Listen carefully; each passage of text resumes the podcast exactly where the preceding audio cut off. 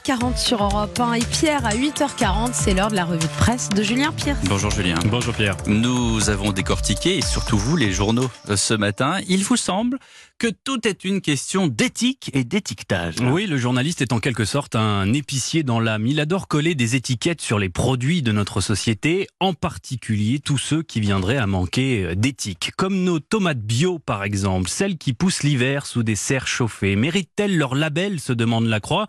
10 000 tonnes de légumes seraient ainsi produits chaque année en France. Faut-il interdire cette pratique? La question euh, pourrait être euh, tranchée aujourd'hui par le Comité national de l'agriculture biologique. Pourrait, car les différents acteurs du secteur sont loin d'être d'accord sur le sujet, explique la Croix. Il y a d'un côté les historiques, les pionniers du bio qui veulent respecter la nature et ses cycles naturels. De l'autre, ceux qui souhaitent profiter d'un marché en pleine expansion, quitte à coller un générateur diesel au cul de leur serre. Et puis au milieu, il y a nous, les consommateurs, paumés avec cette myriade d'étiquettes nous vendant de l'éthique à tout va, euh, car entre le bio, le commerce équitable, le local, le sans emballage ou encore le socialement responsable, il nous prendrait presque l'envie d'acheter des tomates piquées au glyphosate. D'étiquette et d'éthique, il en est aussi question ce matin en politique. À l'issue d'un suspense insoutenable, les instances du label En Marche ont finalement tranché. Benjamin Griveaux sera bien le candidat LREM à Paris aux prochaines municipales. Mais attention, l'étiquette ne fait pas l'élection, prévient Guillaume Tabar dans le Figaro. D'autant que l'outsider malheureux, Cédric Villani,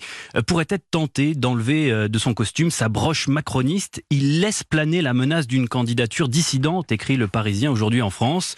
Et tant pis, si l'éthique en prend un coup, les prétendants se sont en effet au préalable engagés, par écrit, à soutenir le vainqueur. Mais la palme de l'éthique à géométrie variable est attribuée haut la main par vos journaux ce matin au ministre d'État François Drugy.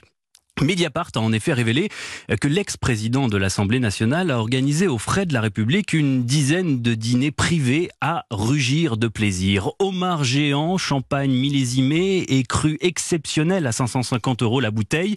Le tout dégusté avec des verres en cristal et des petites cuillères en or. C'est un peu euh, l'arroseur arrosé, ironise l'humanité. Alors que François de Rugy se présentait avec l'étiquette de champion de la moralisation, le voilà pris la main dans le pot de confiture. Ne dites plus dîner entre potes, mais dîner informel lié à l'exercice de vos fonctions, lâche un internaute qui raille les explications alambiquées du ministre.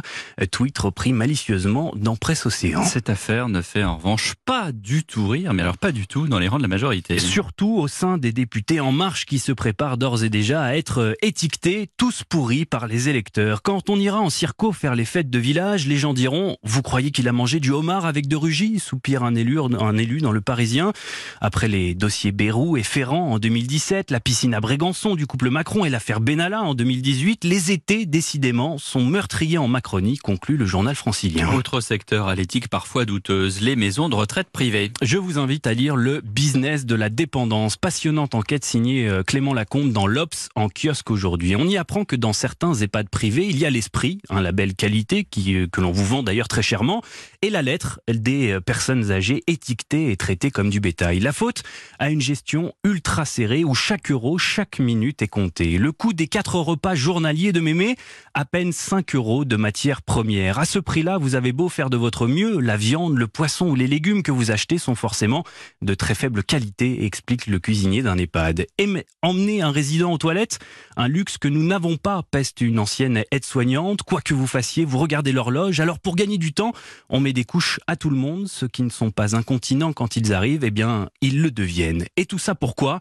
Pour gagner plus d'argent, évidemment. Marge nette du leader français du marché, 9% du chiffre d'affaires selon l'Obs, c'est bien plus que la moyenne des groupes du CAC 40. Toujours au rayon économie et éthique, le Figaro nous apprend ce matin qu'on peut être un défenseur du Brexit et en même temps déménager le siège social de son entreprise hors du Royaume-Uni. C'est ce que vient de faire Sir James Dyson, le père des aspirateurs du même nom, qui s'est installé euh, à Singapour, réputé pour son climat euh, fiscalement très favorable. Le milliardaire, qui a fait activement campagne pour la sortie de l'UE, vient d'ailleurs de s'offrir l'appartement le plus cher de la cité-État, un super penthouse de 1960 mètres carrés situé aux trois derniers étages de la ville, prix d'achat 48 millions Alors pour conclure, me vient cette citation de l'écrivain Marc Esquirol, citation avec laquelle je ne suis pas d'accord, sauf ce matin.